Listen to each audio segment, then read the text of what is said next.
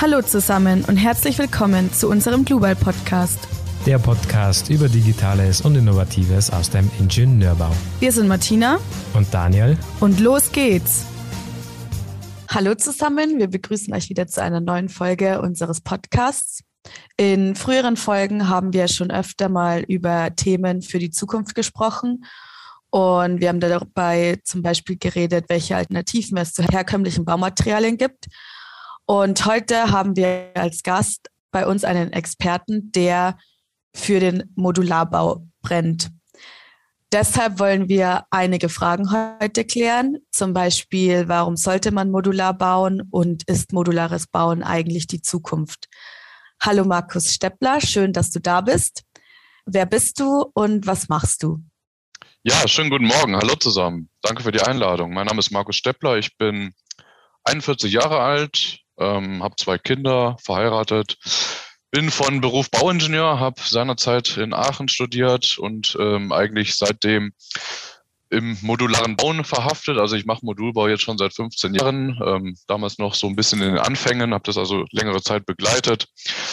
Auch vor zehn Jahren äh, mein äh, Ingenieurbüro für Modulbau gegründet und bin jetzt seit ja, etwa fast vier Jahren vom Stahlmodulbau so ein bisschen in den Holzmodulbau gekommen, habe meine Leidenschaft für Holz auch entdeckt und beschäftige mich jetzt seit äh, ja, knapp vier Jahren mit Holzmodulbau ähm, für die Terix-Gruppe. Ja, da, was ich momentan mache.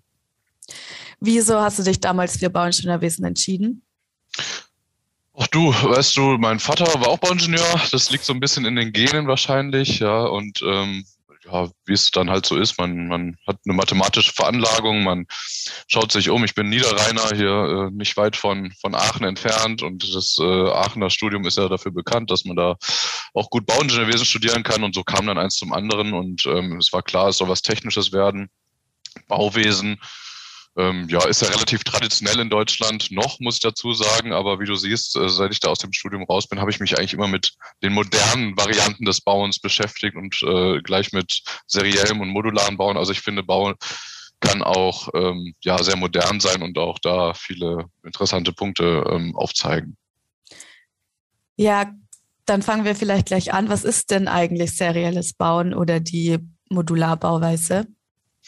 Also erstmal würde ich sagen, dass diese Begrifflichkeit natürlich immer ähm, ja nicht so ganz klar umrissen ist. Also Modulbau ist nicht gleich serielles Bauen, beziehungsweise es ist nicht das Gleiche, weil serielles Bauen sich auch auf ähm, ja, Elemente beziehen kann. Also ich finde, man muss da so eine Abstufung in, der, in den Geometrien auch vornehmen. Man kann seriell bauen in Elementbauweise, also zweidimensional. Man kann Module bauen. Also wenn ich von Modulbau spreche, rede ich eigentlich immer von den dreidimensionalen Raumzellen. Das ist eigentlich so der etwas treffendere Begriff, weil wir von, von Räumen sprechen, die da vorgefertigt werden.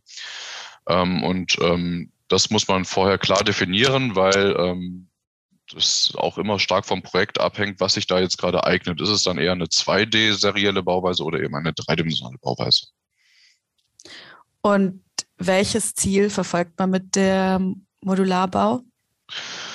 Also in erster Linie äh, ist oder die, die Ursprünge des Modulbaus sind ja eigentlich dahergekommen, um schnell zu bauen, ähm, um ähm, auch temporär zu bauen, ähm, auch um Baustellen zu bedienen, ähm, die ähm, vielleicht nicht ganz so einfach in konventioneller Bauweise zu bedienen sind. Also das sind so eigentlich die, die Ursprünge des modularen Bauens, vor allem die Geschwindigkeit. mittlerweile erhofft man sich ja auch durch serielle Effekte auch einen ein Kosteneffekt, also dass man wirklich äh, es jetzt irgendwann schafft, wie in der Automobilindustrie es damals war, dass man ans Fließband sozusagen kommt und die Serieneffekte auch sich in Kosten widerspiegeln. Da sind wir gerade so ein bisschen auf dem ähm, an einem Punkt, wo ähm, wo sich das zeigen wird und zeigen muss, weil der Modulbau mittlerweile ja auch ähm, sich etabliert und nicht mehr unbekannt ist. Also als ich vor 10 oder 15 Jahren damit angefangen habe, musste man den Leuten noch wirklich erklären, was ist jetzt Modulbau. Mittlerweile wissen es wirklich die meisten, die sich mit Bauen beschäftigen.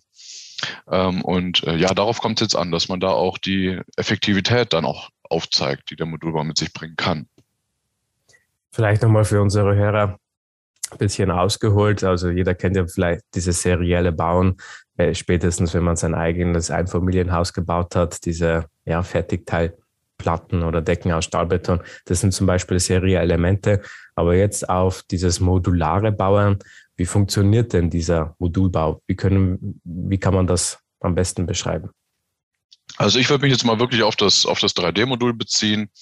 Ähm, ja, wie es funktioniert. Es gibt verschiedene, erstmal verschiedene Materialien, mit denen ich diese Raummodule bauen kann. Ähm, es fängt eigentlich an mit dem Stahlmodulbau, der in Deutschland am weit verbreitesten ist, beziehungsweise sich dort auch schon seit vielen Jahrzehnten etabliert. Ähm, es gibt mittlerweile auch Betonmodule, die sicherlich nur für einen begrenzten Bereich ähm, einen Zweck haben. Und es gibt jetzt natürlich auch die Holzmodule, die seit circa fünf Jahren ähm, sich sehr stark auf dem Markt verbreiten. Ja, und diese Materialität ist erstmal eine Grundlage. Das ist eine der ersten Entscheidungen, welche Materialität ich treffe. Und dann werden diese Raummodule ähm, ja, vorgefertigt, zuerst in einem Rohbauzustand und dann durchläuft diese, ähm, dieses Raummodul in der Fabrik mehrere Stationen, wo es dann immer weiter ausgebaut wird. Es gibt Hersteller, die das bis zu einem maximalen Vorfertigungsgrad treiben, also wirklich schon sämtliche Beläge, Fliesen etc., Bäder, Nasszellen, ähm, sanitäre Einrichtungsgegenstände dort einbauen. Es gibt aber auch Hersteller, die etwas weniger Vorfertigung bringen und dann einen Teil auf der Baustelle ausbauen. Da gibt es äh, verschiedene Varianten und verschiedene Materialitäten. Also der Modulbau ist mittlerweile relativ breit gefächert.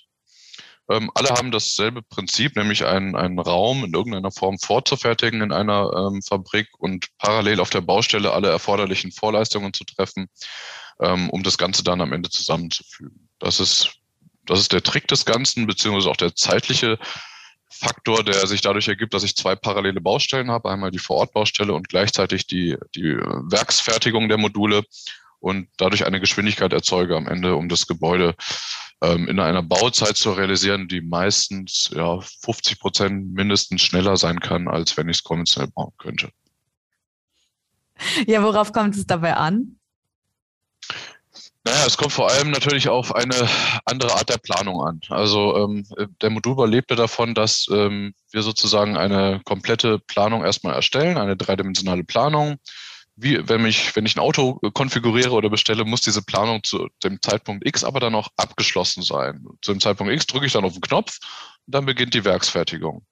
Das unterscheidet den Modulbau erstmal äh, prinzipiell vom konventionellen Bauen, wo ja die baubegleitende Planung eines unserer Lieblingsdisziplinen ist, also während des Bauens noch weiter zu planen, dann weiter in die Details einzusteigen. Das funktioniert bei sämtlichen Arten der Vorfertigung, also auch beim seriellen Bauen, ähm, sowie beim Modulbau, eben nur sehr eingeschränkt. Äh, da ist es wirklich wichtig, dass wir eine Planungstiefe erreichen bis zum Produktionsbeginn, die wirklich auch schon jede Lage jeder Steckdose zum Beispiel beinhaltet und ähm, die Änderungen dann im Produktionsprozess dann natürlich schwer machen. Aber ehrlicherweise äh, fassen wir uns ans Herz, das ist ja auch die, die Art und Weise zu planen und zu bauen, wie wir es eigentlich wollen. Dass wir erstmal wirklich einen digitalen Zwilling erzeugen, der wirklich eins zu eins ähm, auf die Bauaufgabe passt und dann erst anfangen zu produzieren und zu bauen. Genau, das ist, glaube ich, auch so ein Credo oder was auch vorteilhaft wäre, zuerst alles geplant zu haben und dann, nachdem die Planung steht, dann gewissenhaft die Baustelle anfangen. Absolut, Daniel, ja.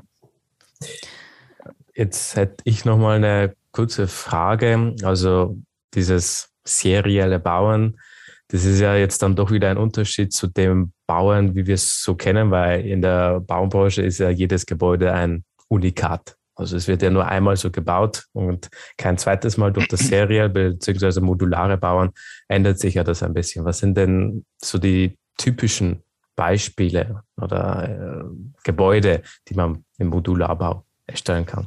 Also es ist ja wirklich äh, eigentlich immer so, dass jedes äh, Projekt ein Unikat ist und wahrscheinlich auch bleibt. Das hat allein schon mit dem Grundstück zu tun, dass ich äh, irgendwie mein Projekt immer möglichst optimal an das Grundstück anpasse. Das werden wir auch nicht ändern können.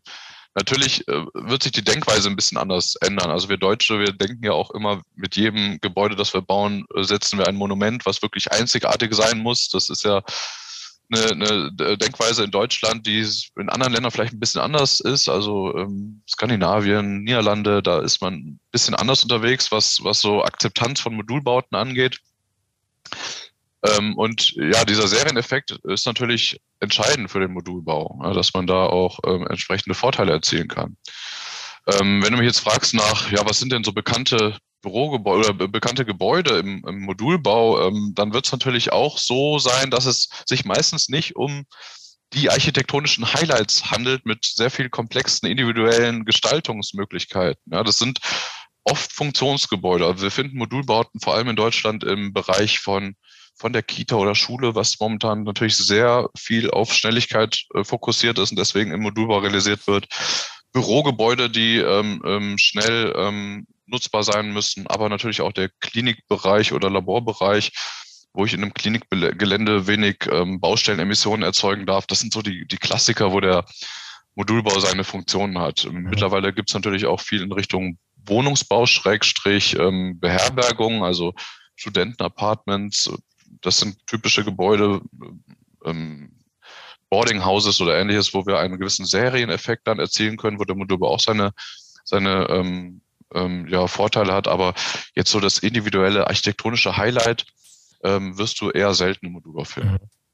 Du hast es ja gerade genannt, der Architekt.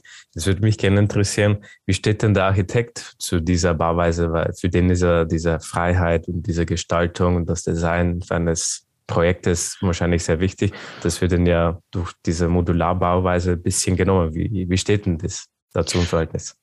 Ja, da gibt es auch solche und solche. Es gibt auch wirklich Architekten, die sich spezialisiert haben auf Modulbau, ja, die, die den Serieneffekt erkannt haben und versuchen, ähm, eben mit diesen Modulen auch gewisse architektonische Reize vielleicht durch, durch eine Verschiebung oder einen Rücksprung dann zu erzeugen. Also die sich dann gerne damit auseinandersetzen. Aber es ist natürlich so, wie du sagst, es ist ähm, für viele auch in, auf den ersten Blick natürlich eine Einschränkung ne, der, der Architektur und der, der Selbstverwirklichung. Ähm, deswegen ist das auch, glaube ich, so ein bisschen das, das Nadelöhr, die, die entsprechenden Fachplaner und Architekten zu haben, die sich gerne mit Modulbau auseinandersetzen. Wenn du die Bauherren fragst, dann ist es oft gar nicht so schwer, die ein Funktionalgebäude haben wollen, dann auch relativ schnell haben wollen. Die sagen, ich hätte es gerne, aber ähm, es ist wirklich so, dass man, äh, dass viele Planer da noch Vorbehalte haben. Ähm, zum Teil auch zu Recht. Ähm, man kann eben nicht wirklich ähm, ich sag mal, eine, eine, einen architektonischen Wettbewerb jetzt äh, immer mit einem Modulbau gewinnen. Das ist halt eben auch so. Und äh, da muss man vielleicht ein bisschen umdenken, ähm, wenn man auch kostengünstig bauen möchte, so wie es andere Länder uns vormachen, dass wir das Bauwerk vielleicht nicht mehr als äh, das sehen, wo wir jetzt uns ein Leben lang mit drin beschäftigen, sondern ähm, auch in anderen Lebenszyklen denken, auch die Funktion vielleicht ein bisschen mehr in den Vordergrund stellen. Andere Länder machen es vor, hast du ja gerade genannt. Wie ist denn der Stand Deutschland zu anderen Ländern? Wie stehen wir denn international da? Also in Sachen Modulbau äh, würde ich schon sagen, haben wir schon auch eine, eine äh, starke Position. Wir haben sehr starke große Unternehmen in Deutschland, die den Modulbau vorangetrieben haben, ähm, vor allem den Stahlmodulbau. Im Holzmodulbau sind wir ähm, auch aufgrund der Geschichte vom Holz noch etwas ähm, zurück. Da gibt es die führenden ähm, ähm, Mitspieler aus der Alpenregion, die das traditionell eben auch vorangetrieben haben, aber sich jetzt auch deutsche Unternehmen da groß in, in diese Richtung weiterentwickeln. International gesehen gibt es natürlich in den Niederlanden oder Skandinavien ähm, noch, noch ganz andere Player. Also in, in Skandinavien gibt es Holzmodulbauer, die das in, in einem extrem industriellen Stil machen. In den Niederlanden gibt es auch Stahlmodulhersteller, die das sehr seriell dann auch machen. Mein Lieblingsprojekt im Modulbau ist übrigens in den Niederlanden. Das ist ein Holzmodulbau, das ist das Hotel Jakarta, das ist in Amsterdam, richtig cooles Projekt. Ähm, also ähm, da muss sich aber Deutschland nicht jetzt verstecken im internationalen Vergleich. Im Gegenteil, wir haben da, glaube ich, einen sehr hochwertigen Modulbau in Deutschland, den wir da ähm, ähm, ja auch europaweit anbieten können. Gibt es da in Deutschland irgendwelche bekannten Beispiele, die im Modularbau gebaut wurden?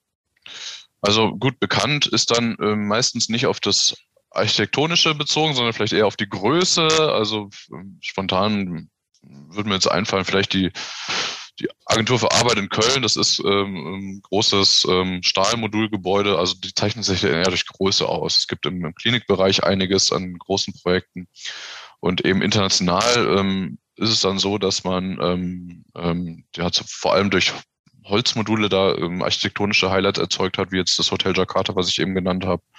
In Hamburg gibt es auch noch das Woody in Holzmodulbauweise. Die sind dann irgendwie auch ein bisschen, ähm, spielen auch ein bisschen mit der Architektur dann meistens. Die Vorteile bei der ganzen Geschichte des modularen Bauens, ich glaube, die liegen ja ein bisschen so auf der Hand. Man ist schneller, wirtschaftlicher.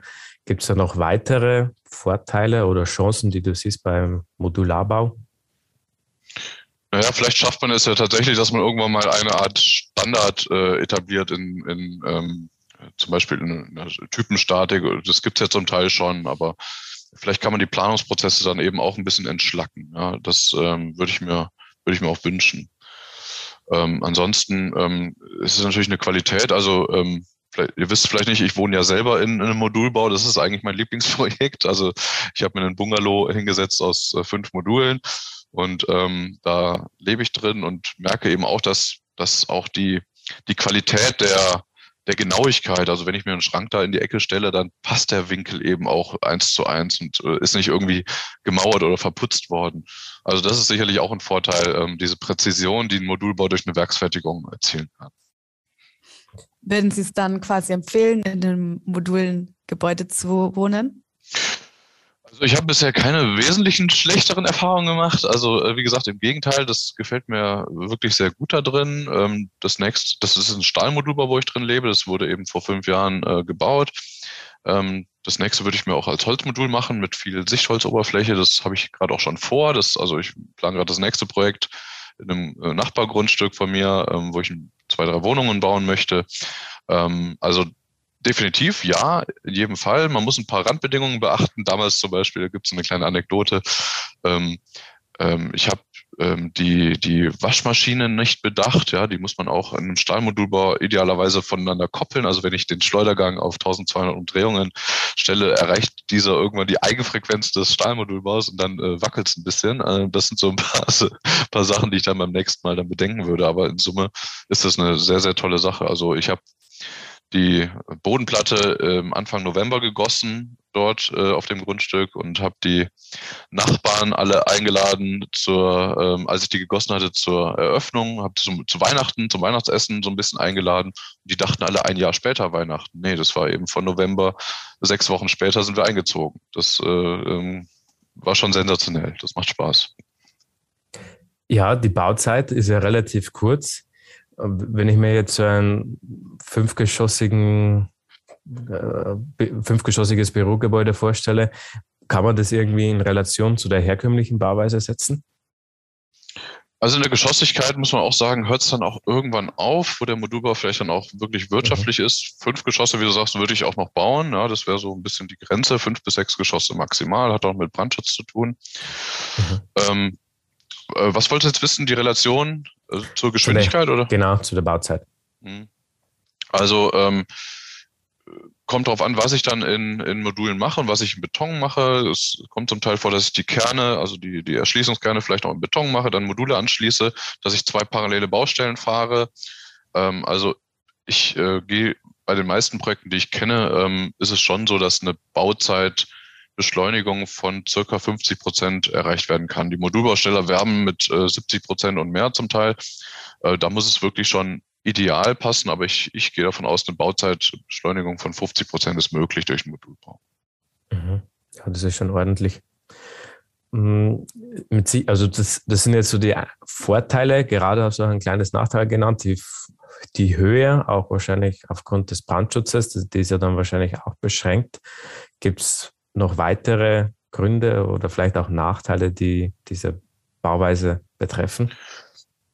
Naja, also der Brandschutz ist meistens schon gelöst, ähm, muss man dazu sagen. Ähm, ähm, das sind doch statische Fragen. Modulbau zeichnet sich dann natürlich dadurch aus, dass er immer doppelte Wände und doppelte Decken hat und dementsprechend auch etwas mehr Material ähm, oftmals mit sich bringt. Deswegen passt der Modulbau sicherlich nicht für jedes Projekt. Also ähm, sicherlich ist es auch eine Nische und meines Erachtens wird Modulbau auch niemals den konventionellen Bau verdrängen. Es wird immer eine Abwägung sein, bei welchem Projekt passt ein Modulbau. Und der passt definitiv nicht auf jedes Projekt. Ähm, es äh, muss gewisse Randbedingungen geben. Es muss sehr früh im Projekt entschieden werden, welches Material ich verwende, welche Bauweise ich äh, verwende, weil das immer weitere Auswirkungen hat und Konsequenzen auf Statik, auf TGA etc. Der Grundriss muss passen.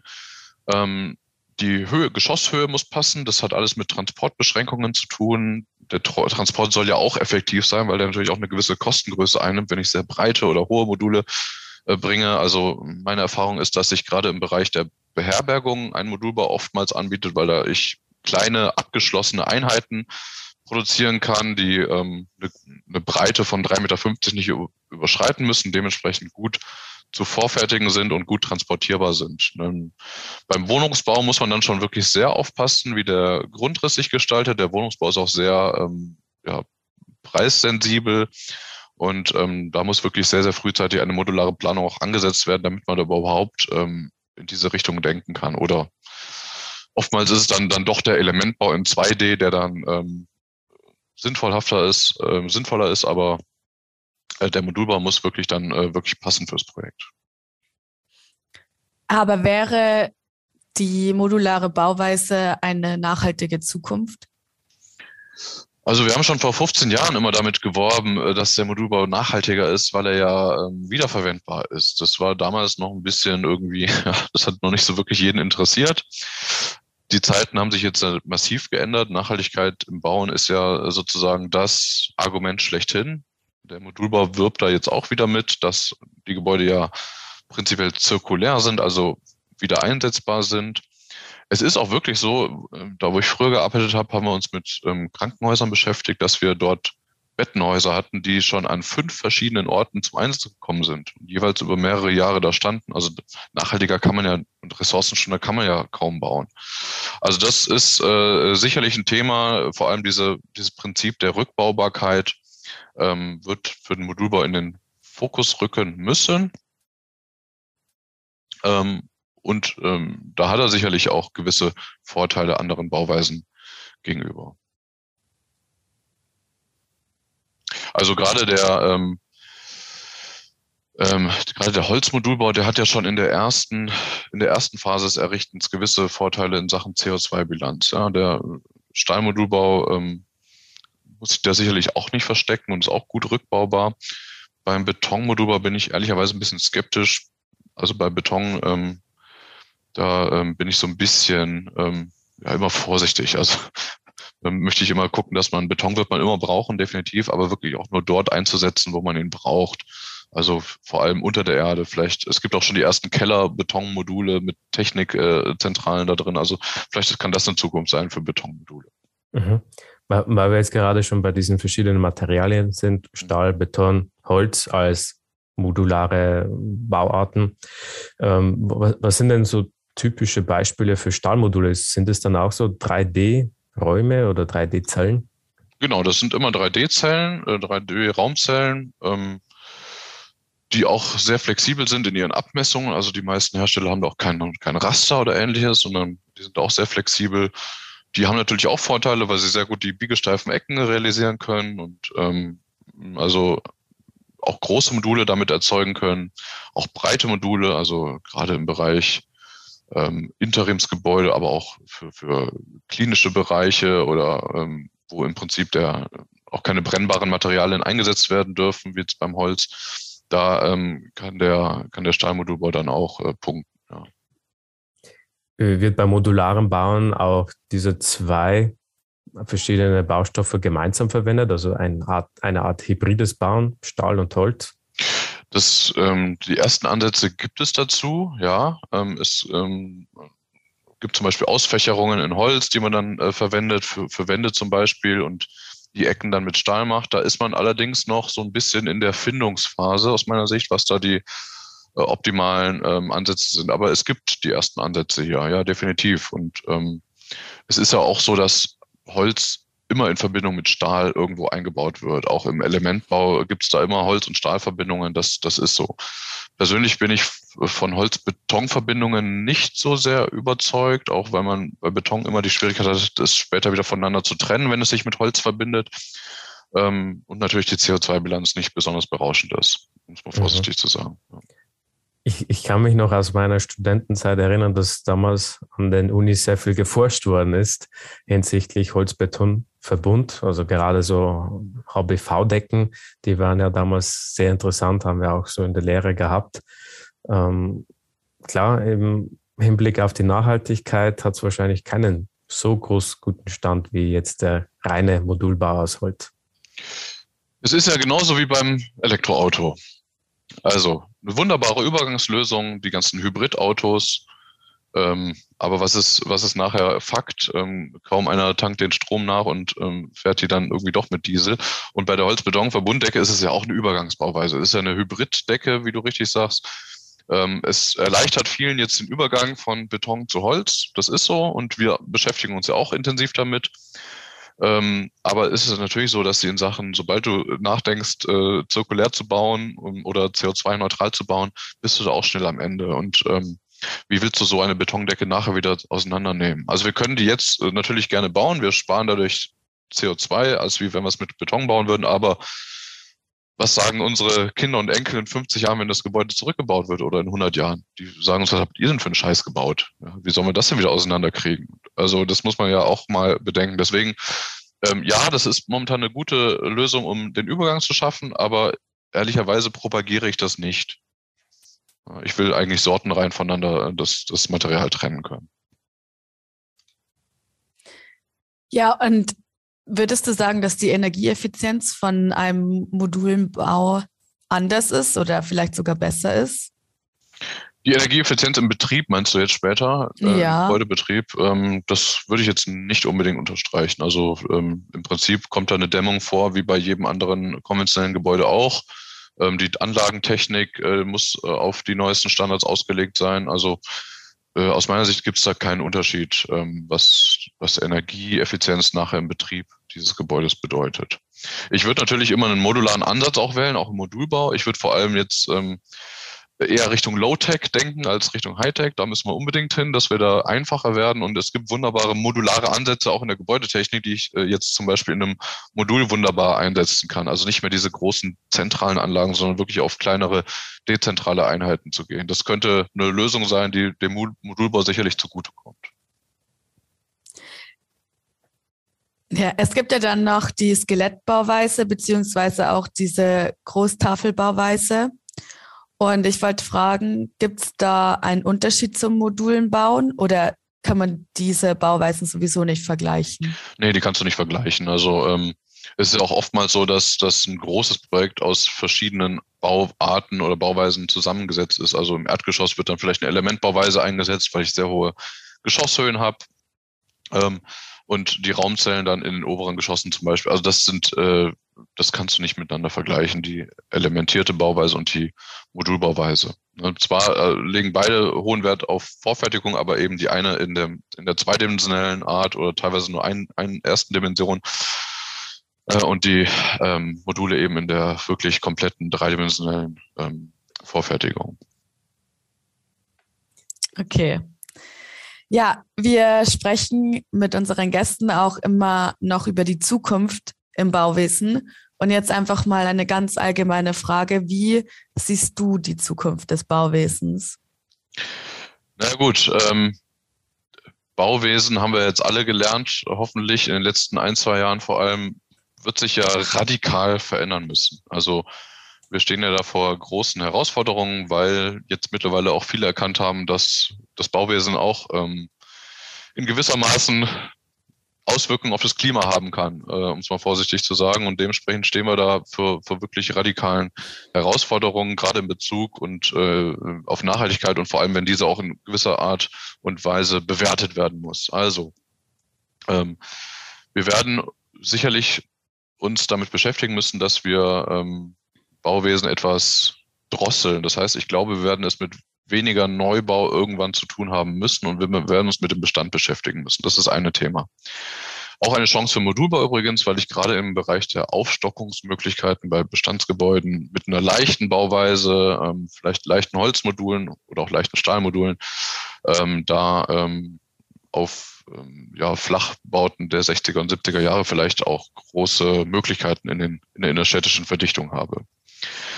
Dann ist es natürlich so, Neubau wird es natürlich auch immer weiterhin geben. Ähm, was wir aber dann neu bauen, das müssen wir ähm, versuchen so zu bauen, dass wir entweder aus regenerativen Materialien bauen, aus CO2 ähm, Materialien oder sogar aus zirkulär genutzten Materialien uns damit beschäftigen. Also das wird sich jetzt relativ stark ändern müssen. Das ist wirklich auch vergleichbar mit der Energiewende. Vor 15 Jahren oder vor 20 Jahren haben die Leute wahrscheinlich auch noch über PV-Anlagen gelacht. Ja, und heute musste sich jeder aufs Dach bauen. Also ähm, ich glaube, dass das Bauen insgesamt, dass es auch eine Bauwende geben wird und geben muss, wo man sich dann relativ schnell innerhalb der nächsten zehn Jahre aus meiner Sicht ähm, da mit auseinandersetzen muss. Ähm, das Thema Low-Tech kommt noch dazu. Wir sind ja immer komplizierter geworden.